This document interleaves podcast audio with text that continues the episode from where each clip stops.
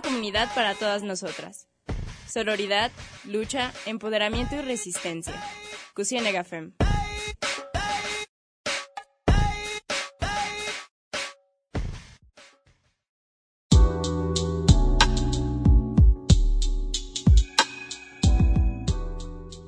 Bienvenidas, bienvenidos y bienvenides a Cusienega FEM, un espacio de nosotras y para nosotras. El día de hoy estamos conduciendo con ustedes eh, Mariana, que es a la que están escuchando en este momento, y mi compañera Daniela. Daniela, ¿cómo estás? Hola, hola, muy feliz. Siempre es un gusto estar acá de nuevo en Cusienega FEM. Y pues bueno, eh, ah, les recordamos que este programa ha sido pregrabado debido a la contingencia. Estamos grabando el domingo 4 de octubre y bueno, les invitamos a seguir las medidas sanitarias y también a evitar salir eh, si no es necesario. En esta emisión vamos a hablar sobre las mujeres en la ciencia y para ello nos acompaña eh, Patricia Rodil, quien forma parte de Científicas Mexicanas, esta comunidad que ya tiene más de 13.000 miembros y pues es una iniciativa que busca visibilizar el trabajo de las mujeres en este campo y también pues poner sobre la mesa los retos a los que se enfrentan las mujeres cuando se dedican a la ciencia. Patti Rodil es maestra también en biología molecular, entonces te agradecemos mucho el haber el estar aquí. Patti, ¿cómo estás? Hola Mariana, hola Daniela, muchas gracias por la invitación, es un gusto. Y vale, ¿qué tal Dani? si comenzamos con los datos que tenías preparados para este primer bloque. Sí, desde luego, ¿no? Para comenzar a hablar acerca de científicas mexicanas, pues nos gustaría hablar también un poquito acerca del panorama eh, de la brecha de género en la comunidad científica. Es decir, ¿por qué eh, es importante que hablemos de mujeres científicas? Eh, bueno, en el texto Mujeres en la Ciencia de María Bacarlet Pérez, eh, publicado en 2006, pues dice que en 1984 solo había 283 mujeres que pertenecían al Sistema Nacional de Investigadoras y que en 2004 pues ascendió esta cifra a 3.322, o sea, en 20 años ha, subido a 3.322. Sin embargo, pues hacia 2019, según CONACYT, había dentro del padrón del Sistema Nacional de Investigadores un total de 28.630 integrantes, de los cuales 10.683 eran mujeres. O sea, estamos hablando más o menos del 37%. Esto que nos dice, pues que todavía hay, hay una brecha. Eh, que todavía eh, se trata de cuestiones estructurales, eh, también de sociales, ¿no? Porque sigue habiendo menos mujeres eh, investigadoras, porque pues todavía no llegamos, ¿no? Ni a la mitad. En este sentido, pues nos gustaría preguntarle también a Patricia, eh, el hecho de que hayan hecho esta comunidad eh, nos dice que, y el hecho de que haya sido tan aceptada, ¿no? Nos dice que hay una necesidad, recalca esta necesidad ¿Nos puedes contar, Patricia, bajo qué urgencia nace la red de científicas mexicanas? Claro, Daniela, muchas gracias. Sí, todo, todos los datos que, que mencionas son muy importantes. De hecho, eh, México es uno de los países que tiene menor porcentaje de mujeres investigadoras en, en toda Latinoamérica. Hay países, por ejemplo, como Argentina, que, ya prácticamente están eh, en una paridad, mientras que nosotros, a pesar de que tenemos un, un ecosistema científico más grande, pues tenemos menos mujeres en, en, en puestos de investigación. Y bueno, científicas mexicanas en realidad surge por, por, por una situación que a mí me pasó eh, participando en estos espacios donde encontramos pues estudiantes de, de posgrado, investigadores científicos de distintos niveles. Y, y eh, hace unos meses, en febrero, que es el Día de la Niña y la Mujer en la Ciencia, yo propuse una pregunta que era precisamente hablar sobre retos que hubieran visto, ya, si, si, eran mujeres, pues que hubieran vivido por, por su eh, trayecto en la ciencia. Y si eran hombres, pues si, hubiera, si habían visto alguna colega, alguna amiga que había tenido, eh, pues, o vivido alguna experiencia negativa o algún reto por ser mujer en ciencia, ¿no? Entonces la respuesta que, que recibí fue enorme, fue muy interesante porque en efecto, o sea, muchas mujeres contaron sus experiencias, pero también muchos hombres contaron sobre la experiencia que habían visto en, en compañeras, en colegas, en estudiantes de ellos. Y, y eso, pues, por una parte, pues fue muy interesante, ¿no? Saber que, que existen todos estos retos que no nos estamos, de los cuales no estamos hablando en el sistema científico en México. Pero algo que también sucedió en ese momento fue que muchos, muchos, pues en su mayoría hombres, eh, pues se burlaron, insultaron, eh, incluso llegué a vivir una situación de ciberacoso solo por pues poner esta pregunta en, una red. Y eso me llevó a pensar cómo podemos pues mejorar y cambiar estas situaciones, cómo podemos afrontar estos retos si no podemos hablar de ellos sin recibir agresiones, ¿no? Entonces, pensando en esto, pues lo primero que se me ocurrió fue, bueno, haré un grupo con amigas conocidas mías que están en ciencia, eh, y pues para que platiquemos, para saber si esto pasa también en, en, distintas instituciones en el país, para ver qué han visto ellas, para ver qué han vivido y para que entre nosotras podamos empezar a poner soluciones o proponer ideas, ¿no? Y bueno, así empezó la comunidad con mis amigas. Después, pues ellas, eh, obviamente yo les dije, bueno, inviten a más mujeres que, que ustedes conozcan, que, que eh, hayan estudiado o trabajen, estudien en ciencia. Y así la comunidad creció en, en más o menos ya vamos a cumplir ocho meses próximamente y estamos alrededor de 14.200 mujeres que ya se han integrado a la comunidad y a partir de la misma comunidad pues ya se han creado equipos de trabajo para empezar precisamente a afrontar algunos de estos retos. Entonces, pues ha sido muy interesante. Ok, y algo que habíamos visto, más bien leído cuando estábamos investigando un poco acerca de esta iniciativa de científicas mexicanas era precisamente esto, ¿no? Como tú inicias juntando a tus compañeras eh, científicas, inician con un grupo de Facebook, si mal no recuerdo, y luego todo se expande como para hacer pues otros equipos de trabajo ya con tareas más específicas. ¿Crees que nos puedes platicar acerca de esto, de cómo ha evolucionado la organización dentro de Científicas Mexicanas hacia otras iniciativas? Sí, claro. Mira, eh, pues sí, como tal, empezó como un grupo de Facebook, mucha gente se empezó a unir, empezamos a, a pues a discutir distintas eh, distintos retos, distintas eh, situaciones que, que, diferentes mujeres han vivido. También se empezó a hablar mucho dentro del grupo, pues, de las trayectorias de las distintas científicas y, y se empezó a compartir más información, ¿no? No solo es un grupo que se hable exclusivamente de, de retos y problemas, sino que también pues se empezaron a compartir ahí oportunidades laborales, oportunidades de posgrado, por ejemplo, se empezaron a compartir pues como tal artículos científicos y se generó discusión. Entonces empezó a crecer y a partir de la misma comunidad empezaron a surgir ideas. La misma comunidad nos decía, oye, este, es que sabes que tengo ganas de hacer un podcast de mujeres eh, científicas.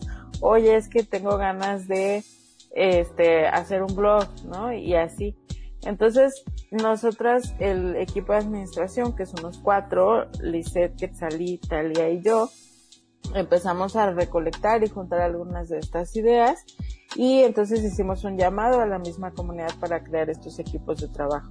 Entonces los equipos de trabajo eh, pues tienen sus coordinadoras, eh, un grupo de mujeres que salió de la comunidad y, y ya tienen actividades específicas, como dices. Entonces tenemos todo lo que va enfocado hacia divulgación y hacia visibilizar tanto a las mujeres que hacen ciencia en México como estos retos y oportunidades que existen dentro del sistema.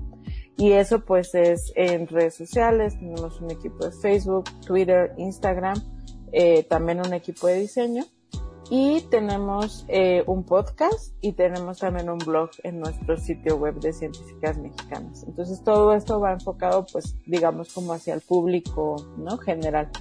Y dentro de la comunidad tenemos otras iniciativas que son primero una bolsa de trabajo, porque hay algo, un, un problema que se sabe que existe es que las mujeres en general, pero específicamente en ciencia, eh, generan menos redes laborales, les cuesta más trabajo acceder a oportunidades y también, o sea, muchas veces no se enteran de, que hay una oportunidad tal vez en un laboratorio, tal vez en, una empresa, etcétera. Entonces quisimos generar esta bolsa de trabajo precisamente para poner frente a la comunidad estas oportunidades y pues que las mujeres puedan empezar a tener acceso a estos espacios de trabajo. Tenemos también una iniciativa de un programa de violencia de género que lo que está haciendo este equipo, que es un equipo muy talentoso, es investigar primero cuáles son estos retos, porque en México no hay muchos datos, o sea, sabemos qué pasa, hay algunos testimonios, de repente salen por ahí en noticias algunos casos que se vuelven pues conocidos, pero en realidad no hay muchos datos de qué está pasando, qué se está viviendo, eh, em, en qué instituciones eh, hay, no sé, situaciones de acoso, problemas, por ejemplo, para conciliar maternidad, etcétera. Entonces, eh, nuestro equipo lo que hace es, por una parte, está haciendo investigación y por otra parte, pues un poco de educación y sensibilización en estos temas dentro de la comunidad y un poco hacia afuera de la comunidad. Y tenemos también un programa de mentorías, porque dentro de la comunidad tenemos pues una diversidad muy grande y esa diversidad también incluye grados. Entonces tenemos chicas que, de hecho tenemos algunas que están terminando prepa y que están muy decididas a que van a seguir una carrera científica. Tenemos algunas que están en licenciatura, ingeniería y ya tenemos pues investigadoras que tienen, no sé, 20 o 30 años de carrera en investigación. Entonces el programa de mentorías, la idea es precisamente crear, buscar mentoras para estas chicas que, que se pueda dar acompañamiento para su crecimiento y su desarrollo en, en una trayectoria en ciencia. Y finalmente pues tenemos un, un, un programa que se llama Wikimedia México, que, bueno, un Wikipedia Científicas Mexicanas, perdón, con, en colaboración con Wikimedia México.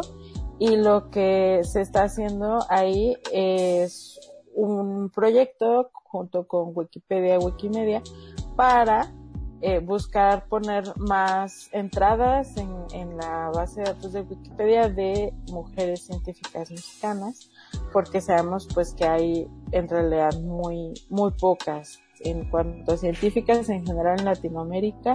El porcentaje de entradas en, en Wikipedia es de alrededor, me parece como el 20% comparados con el número de científicos. Y entonces eh, esta iniciativa lo que está haciendo es trabajar en proyectos para empezar a subir más entradas y que haya más visibilidad también de, mujeres científicas en Wikipedia. Este, muy bien, eh, hablamos sobre el panorama de la brecha de México. En la comunidad eh, científica mexicana. Hablamos de la urgencia de la red de científicas mexicanas y esta comunidad, ¿no? Hablamos sobre cómo se gestiona la comunidad básicamente y estos nexos y estos equipos de trabajo, eh, lo que podemos encontrar. Patti, antes de continuar con el corte de estación y seguir el tema, ¿nos podrías eh, recordar a las personas que nos están escuchando cómo las podemos encontrar, qué podemos encontrar y básicamente una invitación, ¿no? Para, para acercarse a científicas mexicanas. Sí, claro, nos en, encuentran nuestro sitio web como científicasmexicanas.com y en redes sociales, Twitter, Facebook, Instagram, LinkedIn, encuentran Científicas MX. Ahí nos pueden buscar y dejarnos mensajes. Y bueno, con esto eh, concluimos este primer bloque. Eh, vamos a ir a un corte, les recordamos ahora nuestras redes sociales. En Facebook nos pueden seguir como Cusienegafem, en Twitter estamos como arroba y en Instagram como arroba Cusifem. Entonces no se despeguen, recuerden que hoy estamos hablando de las mujeres en la ciencia y por favor sigan a científicas mexicanas que tienen dinámicas muy interesantes en sus redes sociales. Así que estén al pendiente, vamos a un corte y enseguida regresamos.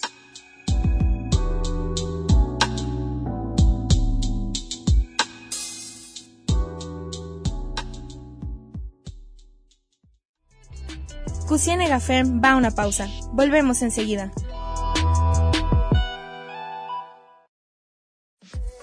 Seguimos en Resistencia. Esto es Cusienega Fem.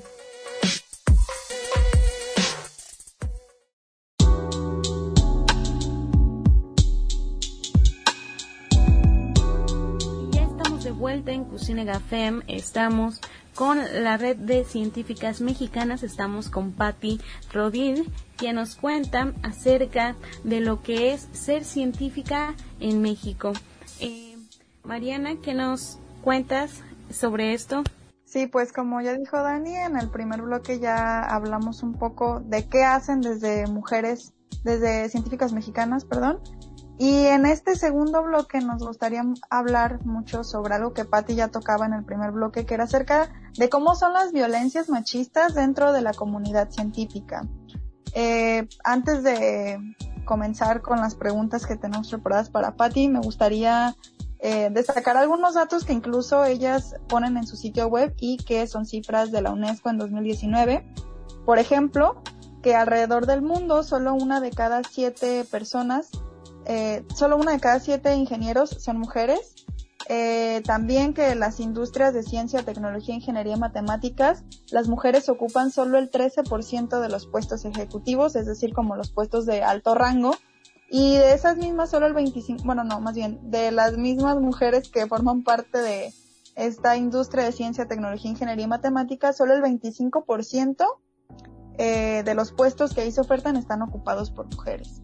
En ese sentido y teniendo esto en, en, mente, nos gustaría saber también eh, o empezar a hablar acerca de cómo los estereotipos de género pueden llegar a limitar un poco el acceso de las mujeres o el interés de las mujeres hacia la ciencia. ¿Qué nos puedes decir sobre esto?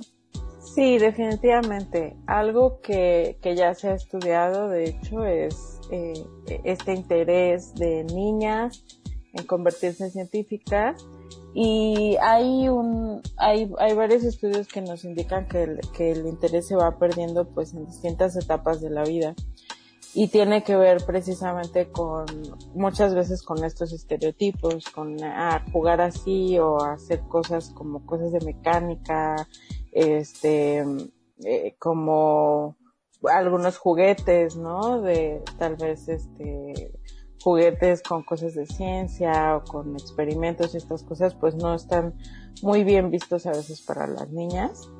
Y, y desde ahí pues se les va se les va enfocando hacia otras áreas.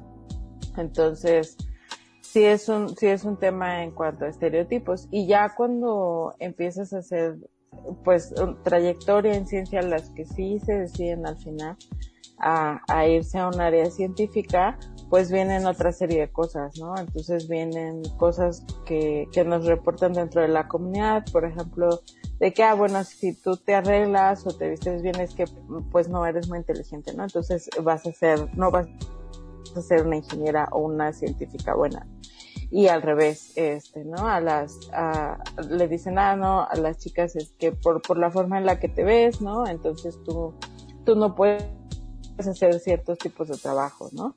Pasa dentro de la comunidad mucho, por ejemplo, entre las que estudian biología y todas estas carreras donde tienen que hacer visitas a campo, que, muchas veces no, ni siquiera las llevan a las visitas a campo porque, eh, bueno, como una mujer, ¿no? Va a ir a campo y cómo una mujer va a usar ciertas herramientas, ¿no? Entonces todo este tipo de estereotipos definitivamente limitan el, el primero el interés de las niñas y de las jóvenes en estudiar ciencia y después ya dentro de la trayectoria científica pues limitan el avance de las mujeres.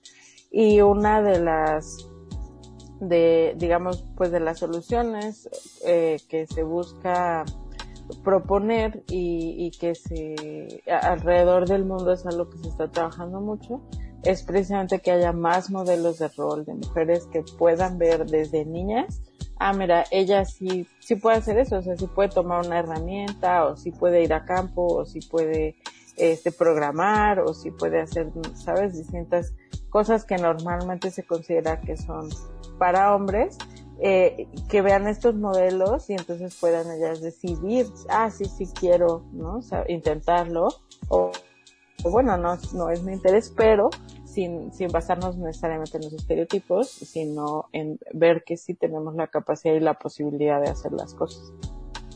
Hay una, eh, bueno, la norma mexicana en igualdad laboral y no discriminación, pues es como una forma de certificación eh, para, y para adquirirla, pues se hace una auditoría para verificar que las políticas y prácticas de la institución empleadora pues concuerden con los ejes de igualdad laboral y no discriminación. Estos ejes pues son incorporar la perspectiva de género y la, no discriminación en los procesos de reclutamiento, selección, movilidad y capacitación, garantizar la igualdad salarial, implementar este, acciones para prevenir y atender la violencia laboral. Y realizar acciones de corresponsabilidad entre la vida laboral, familiar y personal de sus trabajadoras y trabajadores con igualdad de trato y oportunidades. Eh, Patti, entre alguno de estos ejes eh, has eh, sufrido o, precisamente eh, en algún momento en el que tú te encuentres laborando así como, como investigadora, este que te haya pasado, ¿no? Alguno, alguna de estas cuestiones que, que entren en los ejes o incluso que nos cuentes algún tipo de violencia machista que te haya tocado vivir a ti también directamente o a tus compañeras que te haya tocado ver, ¿no? Si estamos hablando también de, la brecha salarial, pues funge como una violencia, un tipo de violencia machista, eh, violencia de género, o incluso irnos hasta cuestiones como de acoso o, o hostigamiento, ¿no? Por parte de los compañeros.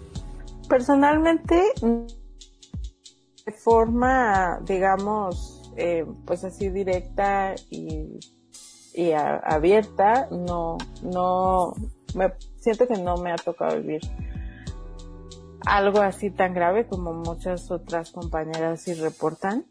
Lo que en mi caso sí es, fue, ha sido muy evidente es que bueno, yo soy mamá, yo estoy actualmente estudiando el doctorado y tengo dos hijos.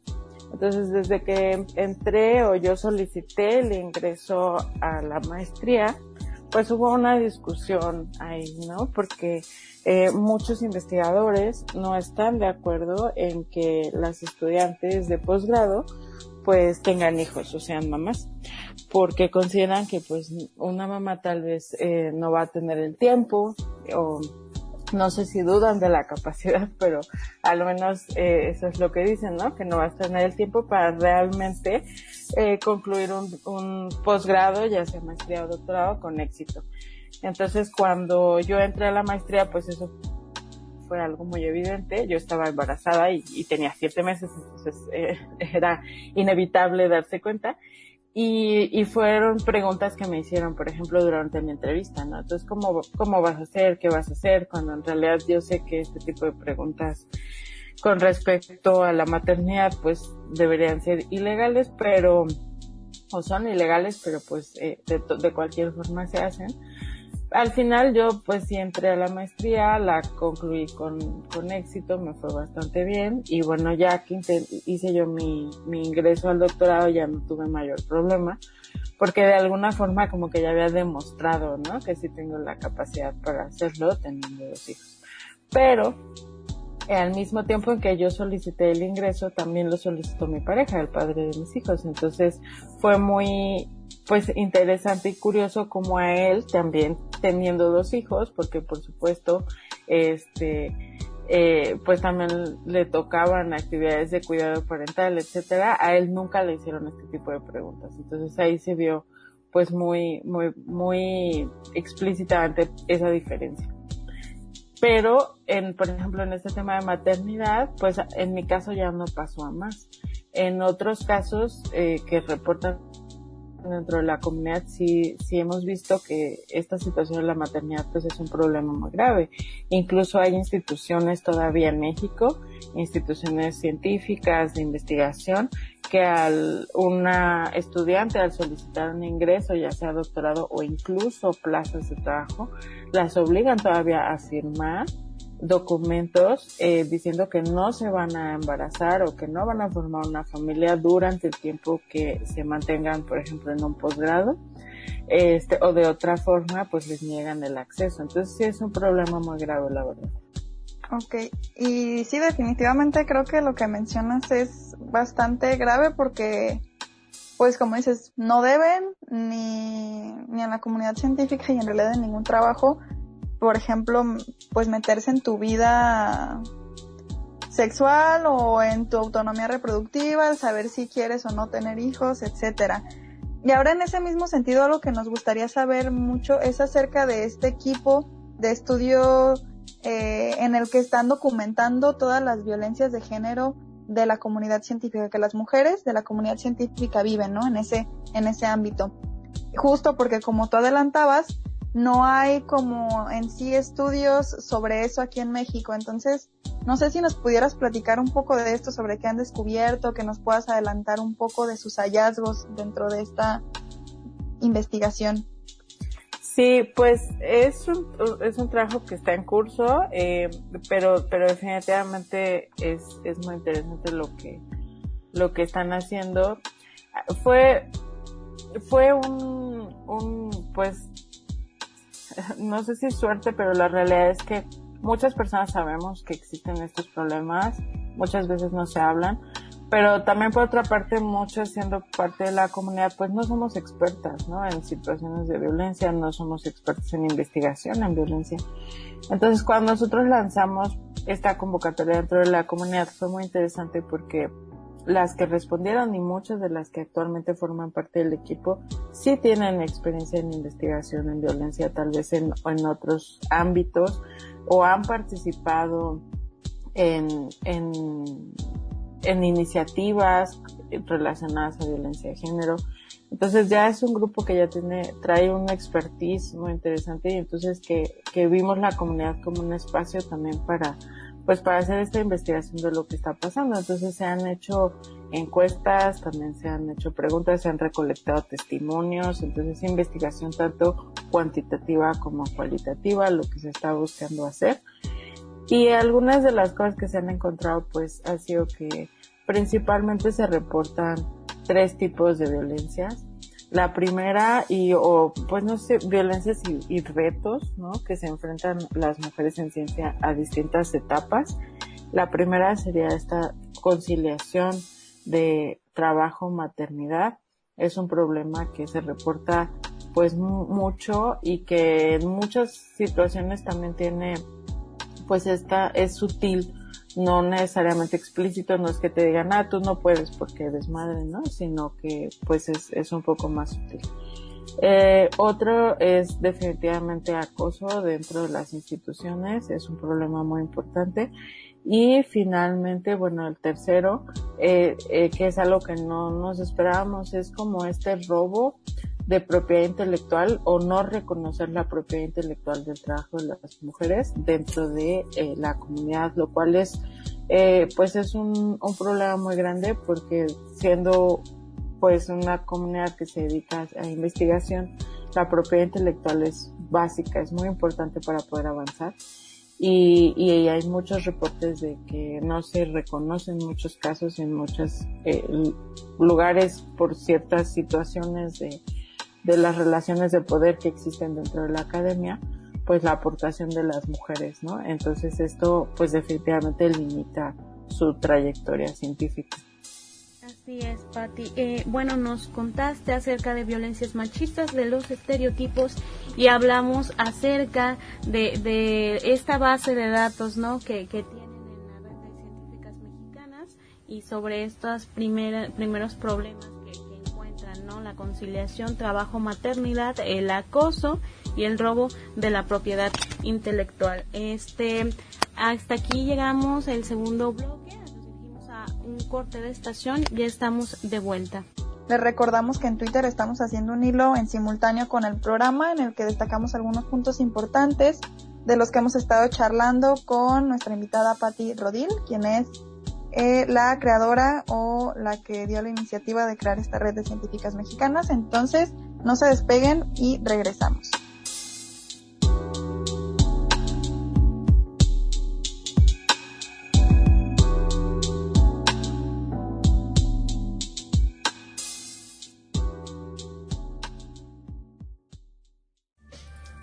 Las feministas también necesitan un descanso. Vamos a una pausa.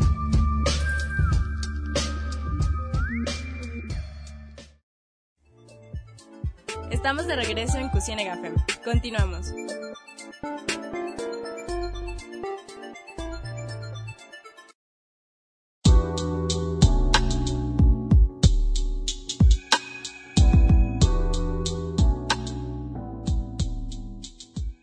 Y bueno, ya estamos de vuelta en Cusienega FEM, donde estamos charlando con Patti Rodil sobre el papel de las mujeres en la ciencia.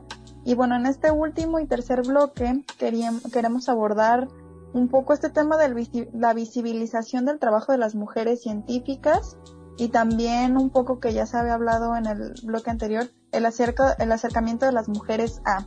Entonces le paso la voz a mi compañera Daniela. Bueno, pues hace un momento nos comentaba justamente Patti acerca de este robo de la propiedad intelectual, ¿no? Que también va de alguna manera vinculado a esta desvalorización del trabajo de las mujeres científicas, A, todas estas cuestiones que engloban el trabajo y que no es reconocido públicamente.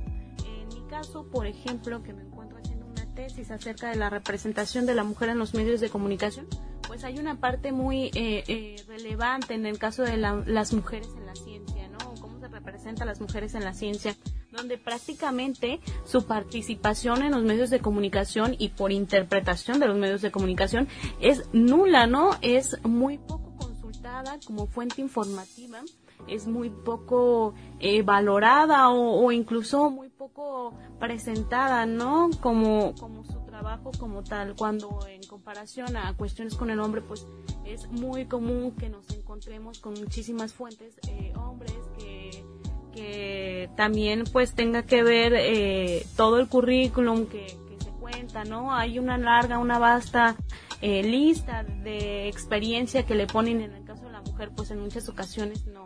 Y, y en el caso del hombre, pues hasta con adjetivos, ¿no?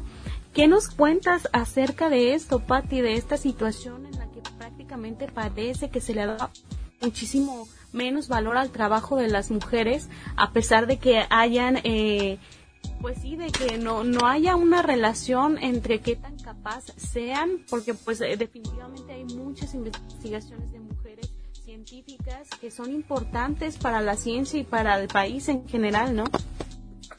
Sí, nosotros pues ah, por ahí empezó nuestra idea de ir a redes públicas precisamente dentro de la comunidad empezamos a ver que, que de verdad no sabemos, muchas veces ni siquiera nosotras que estamos dentro de la comunidad conocemos el trabajo que hacen tantas mujeres y trabajo tan, tan interesante, tan valioso y unas trayectorias científicas impresionantes, la verdad, y, o estudiantes muy jóvenes que apenas van empezando, pero que también traen proyectos muy interesantes, que traen ideas muy, muy frescas, muy nuevas que no vemos, ¿no?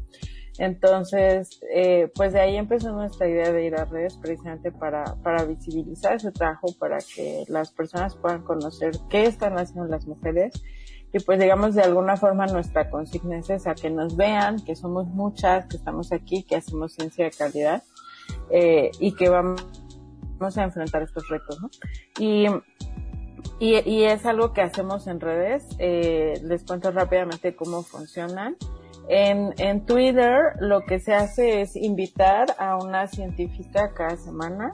En Twitter y Facebook se invita, perdón, en Twitter e Instagram se invita a una científica cada semana y se platica sobre su trabajo, sobre su historia. En Twitter es, es muy padre porque la científica realmente toma la red, entonces tú puedes conversar con ella, le puedes hacer preguntas, hemos tenido investigadoras pues de muchísimas áreas eh, y, y, la verdad es que hemos tenido muy buena respuesta. En Instagram se, se van publicando historias sobre pues su trayectoria científica, su trabajo, sus intereses, etcétera. Y todos los viernes hay una un en vivo, un live en Instagram donde pueden igual interactuar con las científicas, se elige un tema, ella habla eh, sobre, sobre el tema que se haya elegido y también pues puedes hacerle preguntas, conocer su trabajo, retos que ha vivido, etcétera. Y de igual forma en Facebook, también eh, en Facebook se, se trabaja sobre un tema durante toda la semana pero lo que es muy particular y muy interesante es que los viernes también hay invitadas, a veces es una, a veces se hacen conversatorios dependiendo del tema que se elija y hemos tenido muchísima respuesta, o sea, la verdad es que mucha gente le llama la atención, eh, se han dado cuenta, nos han escrito y nos dicen, oye, es que no sabía que había mujeres que trabajaban en esta área, ¿no? Eh, o es que pues no sabía que, que, que, esto ya existía o que había gente que investigaba estas cosas, ¿no? Y, y ver el trabajo que están haciendo mujeres les, les llama mucho la atención. Nosotros hemos tenido muy buena respuesta. Definitivamente pues somos un, un, un espacio, ¿no? Que se dedica a eso dentro de un mar mucho más grande que de divulgación que hay en, en general pero sí hemos tenido buena respuesta y algo que nos ha pasado es precisamente que se acercan a nosotros, incluso se han acercado medios de comunicación, eh, pero también, por ejemplo, eh, investigadores se han acercado, eh, organizadores de eventos y nos, y nos dicen, oye, es que eh, vamos a hacer un evento sobre esto, pero la realidad es que no encontramos a una sola mujer que haga, no sé, neurociencias, por ejemplo. ¿Tú nos puedes ayudar? ¿Ustedes nos pueden ayudar a encontrar neurocientíficas? Sí, claro, ¿no? Entonces vamos al grupo, llamamos a la comunidad y en, no sé, en 20 minutos ya tenemos 30 o 40 personas en esa área. Y lo que nos pasa es que la respuesta es, es como, pues siempre de sorpresa, es como, wow, o sea, no manches si había, yo he estado buscando por semanas y no, no sabía dónde buscar. Y no, la, la realidad es que pues eh, muchas veces ese trabajo es, es muy visible y creo que de alguna forma también tiene un poco que ver con este tema de eh, que a las mujeres tal vez se nos enseña que que, que si mostramos nuestro trabajo, pues somos a veces prepotentes o somos, este, presumidas, ¿no? Entonces muchas veces no, no hay, no hay tantas mujeres como hombres ah, haciendo público su trabajo y diciendo, ah, mira, estoy haciendo esto, ¿no? Entonces a veces no, no nos, no nos vemos, no nos encontramos, incluso nosotras mismas. Entonces, nosotros hemos tenido muy buena respuesta en eso, se nos han acercado, como decían, medios de comunicación, se nos han acercado este, eh, otras redes, etcétera, en busca de las científicas. Y en el caso, por ejemplo, ahora del COVID, nosotros participamos en una iniciativa junto con la Red Mexicana de Periodistas de Ciencia, de que se llama COVID Conciencia, que la idea es pues dar información verificada en temas relacionados a COVID y ahí tenemos alrededor de 70 científicas participando y ha sido una iniciativa que se ha replicado en varios medios. Entonces, pues todo nuestro sistema de verificación está basado en, mujeres científicas en distintas áreas y eso pues eh, lo ha hecho también muy interesante. Sí, pues como bien apuntas, Patti, es, es muy importante empezar a visibilizar el trabajo que claramente existe desde las científicas mexicanas y la verdad que pues qué chido que hayas tenido esta iniciativa, que haya tenido tanto éxito y que gracias a las redes que se han hecho, gracias a la difusión en redes sociales, pues se les haya acercado mucha gente, ¿no? Y que haya visto que, que hay mujeres que están ocupando esos espacios y que están haciendo un montón de cosas. Y a la gente que nos escucha, eh, vale la pena, la verdad, que se echen ahí un clavado a las redes, al blog, al podcast de científicas mexicanas que bueno, nosotras estuvimos revisando para la realización de este programa y pueden encontrar eh, un montón de historias de, de otras mujeres científicas o ampliar un poco más el panorama acerca de esto. Y bueno, algo que queremos eh, preguntar también acerca de las mujeres en la ciencia es el hecho de las dependencias públicas, ¿no? Como en este ámbito, ¿qué han hecho justo estas dependencias dedicadas, por ejemplo, a la promoción de la ciencia, como lo es el CONACYT, o en pro de las mujeres como es el INMujeres, para minorar la brecha entre científicos y científicas en México o para atender las urgencias de la comunidad de mujeres científicas en el país?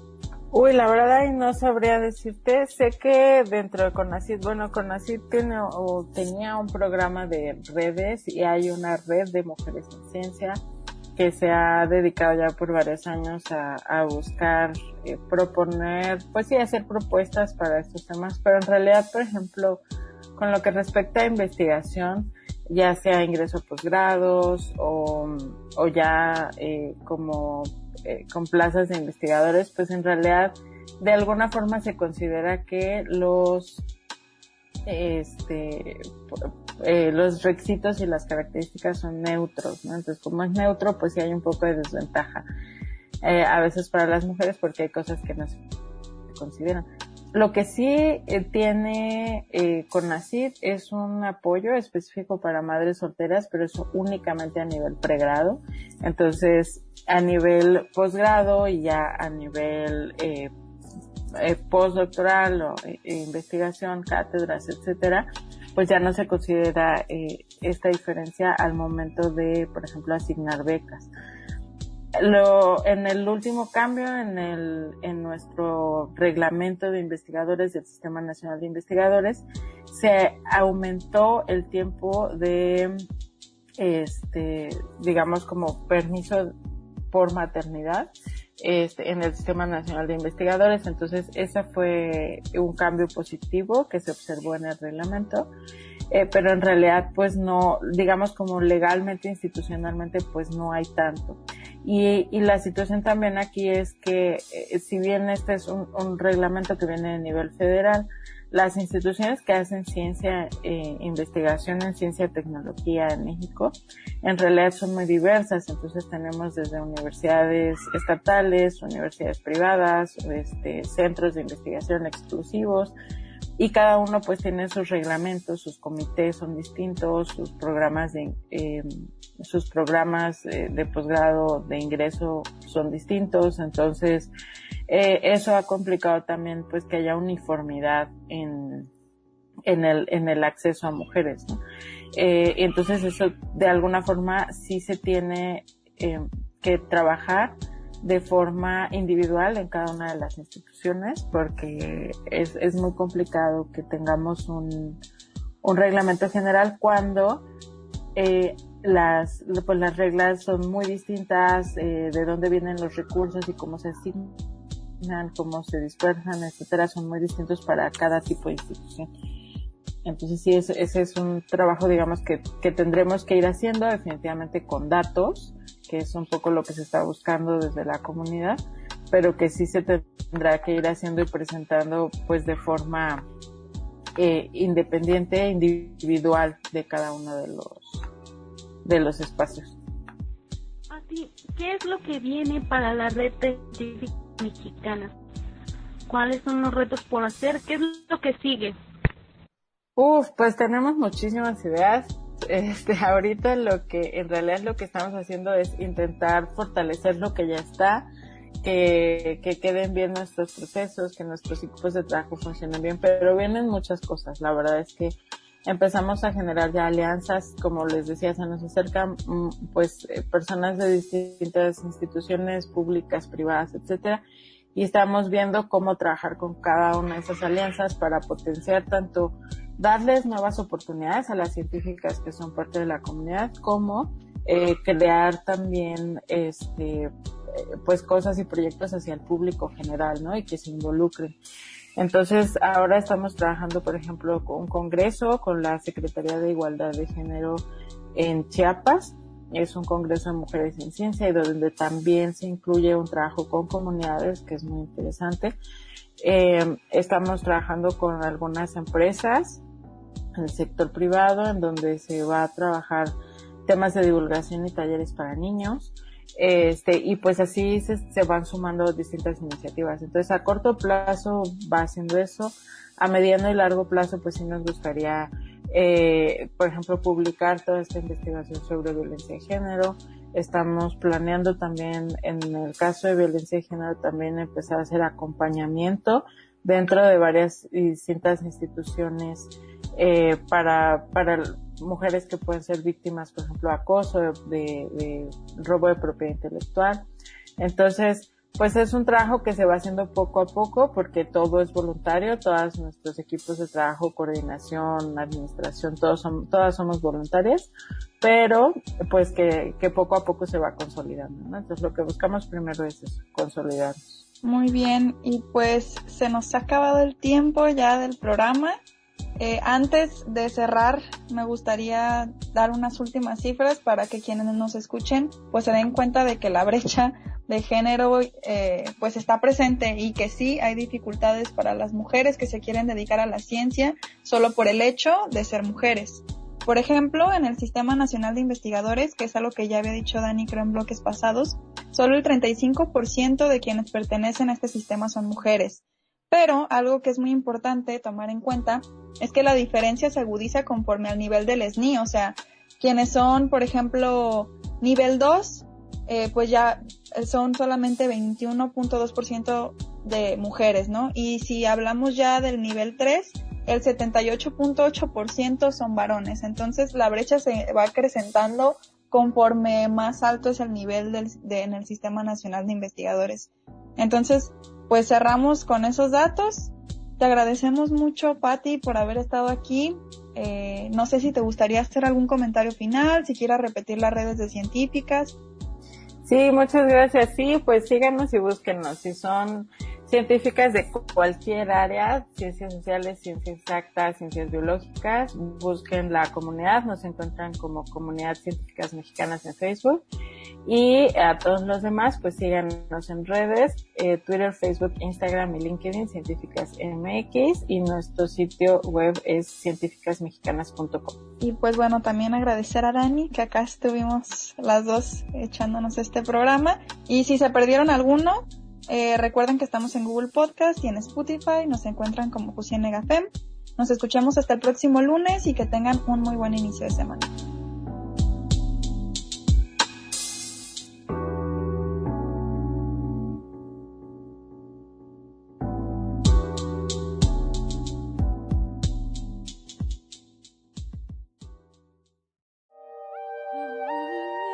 Organizadas somos más fuertes.